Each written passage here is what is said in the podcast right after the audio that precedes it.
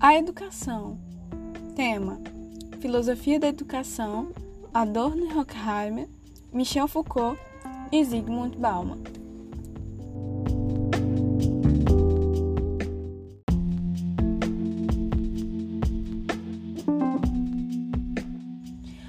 Hoje vamos aprender sobre como a educação é vista segundo os filósofos citados. O meu nome é Juliana Silva, sou acadêmica em Ciências Biológicas e sejam bem-vindos a este podcast.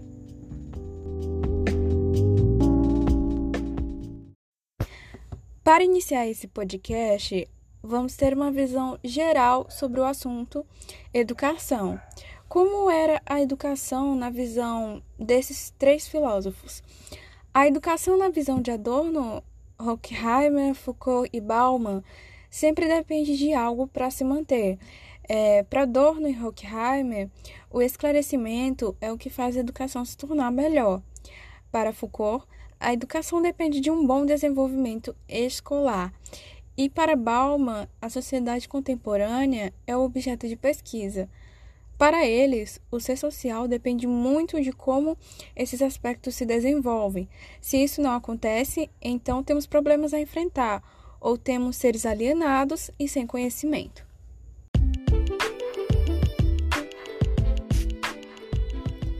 A educação segundo Adorno e Horkheimer.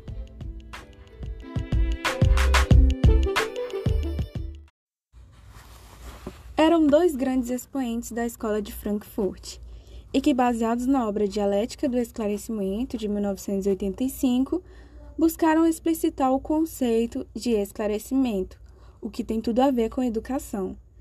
Em suas palavras, o esclarecimento tem perseguido sempre o objetivo de livrar os homens do medo e investi-lo na posição de senhores. Para Adorno e Horkheimer, com o esclarecimento, o mundo se torna desencantado, ele se torna matematizado. Aquilo que parecia ser real torna-se a base para a realidade. Estamos falando aqui do mito. Na época ocidental, antes da ciência, tudo se explicava com um mito. Porém, surgiu o conhecimento científico e hoje em dia ele não anda sozinho. É necessário que o mito seja a base da ciência para dele partir o esclarecimento dito por Horkheimer e Adorno. Com o esclarecimento surge o conhecimento. O homem passa a ter o mundo como sua propriedade, e não ao contrário, com caráter totalitário e explorador. Sendo assim, o conhecimento está a serviço da exploração e da manutenção do poder de um determinado grupo em detrimento da natureza. Mas o que a educação tem a ver com o esclarecimento? A educação tem o papel de romper ideologias. Para Adorno e Horkheimer, ela deve chegar a todos sem nenhuma exclusão trazendo a cidadania, que é direito de todos. Ela se torna então um processo de esclarecimento para a superação da ideologia. Os indivíduos que agora então possuirão um esclarecimento desenvolverão experiências para não se tornarem seres alienados, mas sim seres com posicionamento crítico, seres autônomos. Mas como proceder em um ambiente social cuja prevalência é a dominação? A educação, ela tem um papel fundamental nisso, pois como foi falado anteriormente, ela serve para desfazer o mito, esclarecer bem aquilo que de fato é o certo. É necessário haver então uma emancipação do indivíduo. Com o esclarecimento que vem da educação, o indivíduo passa a ter caráter explorador próprio. Segundo Adorno, a única concretização efetiva de emancipação requer que as poucas pessoas que são interessadas nessa direção orientem a sua energia para que a educação tenha resistência e consiga vencer as ideologias impostas pela classe dominante.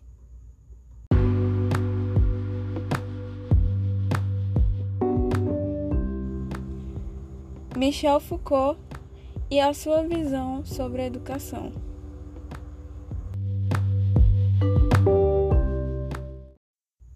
Michel Foucault acreditava que a escola era o local de exemplificar medidas higiênicas alimentares e um lugar de saúde física e mental.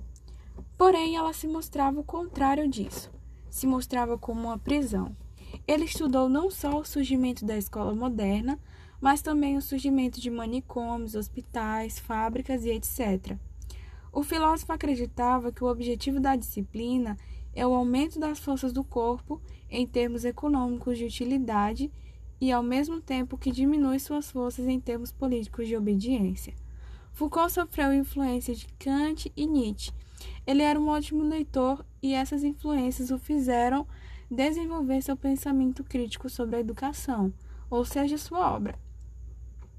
De Nietzsche, ele recebeu o modelo platônico. O modelo platônico implementa a trajetória dos acontecimentos no âmbito da historicidade.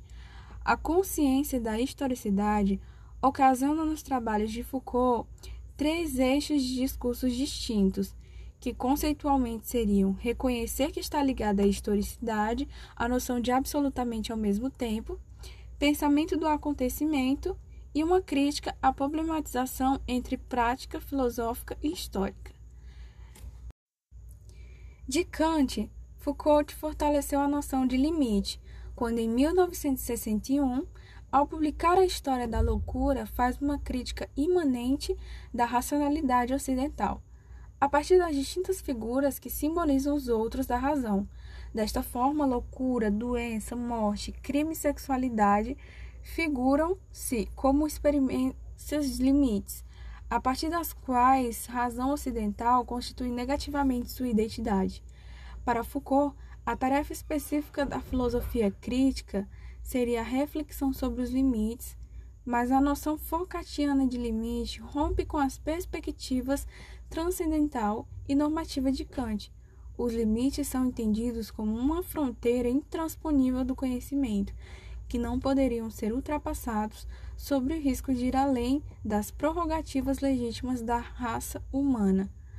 Contrariamente, Foucault pensa no limite como uma transgressão necessária, como a destruição de falsas evidências de rompimento radical com hábitos instituídos do pensamento.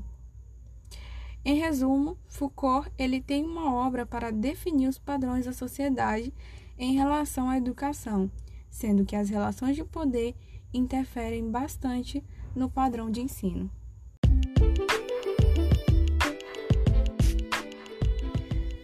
Zygmunt Bauman e a sua visão sobre a educação.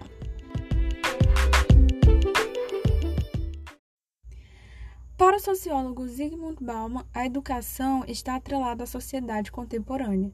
Ela se liga aos fatos da economia, ou seja, o ser formado na escola, hoje ele é instruído a ser um ser consumista e participar das relações econômicas sociais. Momentos críticos nos quais ficava evidente que premissas e estratégias já testadas e aparentemente confiáveis não davam mais conta da realidade e exigiam revisões e reformas. Contudo, a crise atual parece ser diferente daquelas do passado, os desafios do presente diferem dos golpes contra a própria essência da ideia da educação.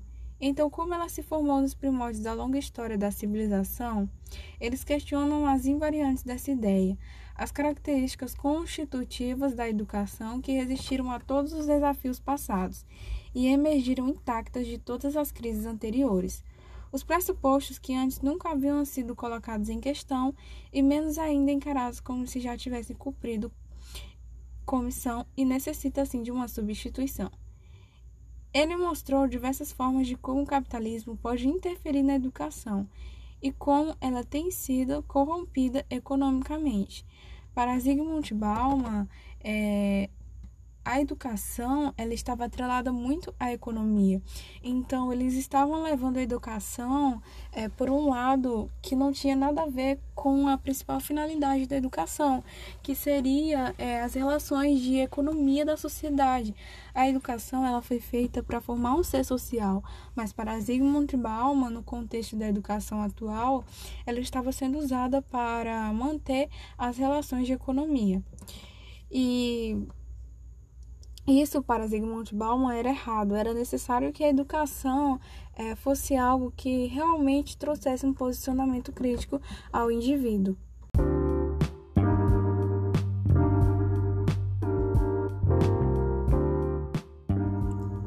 Os três pensamentos desses filósofos eles se interligam e levando em consideração os aspectos mostrados é, pelos filósofos e sociólogos, vemos que a educação ela tem se corrompido de ambos os lados, não tem chegado aos seus objetivos de formar um cidadão é, no qual possa pensar e ser autônomo de suas próprias escolhas, ideias e etc.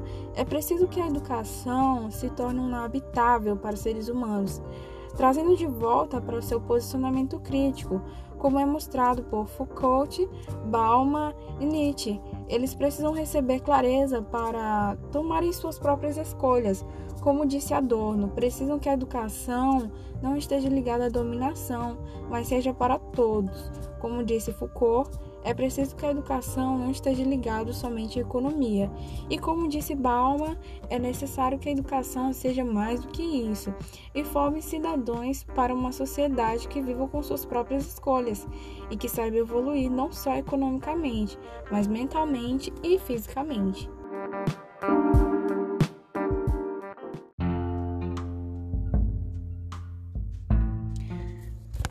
Estamos finalizando mais um podcast. Essa foi a visão dos filósofos aí sobre a educação.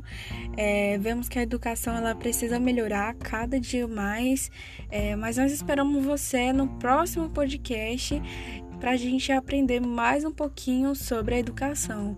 É isso. Tchau, tchau.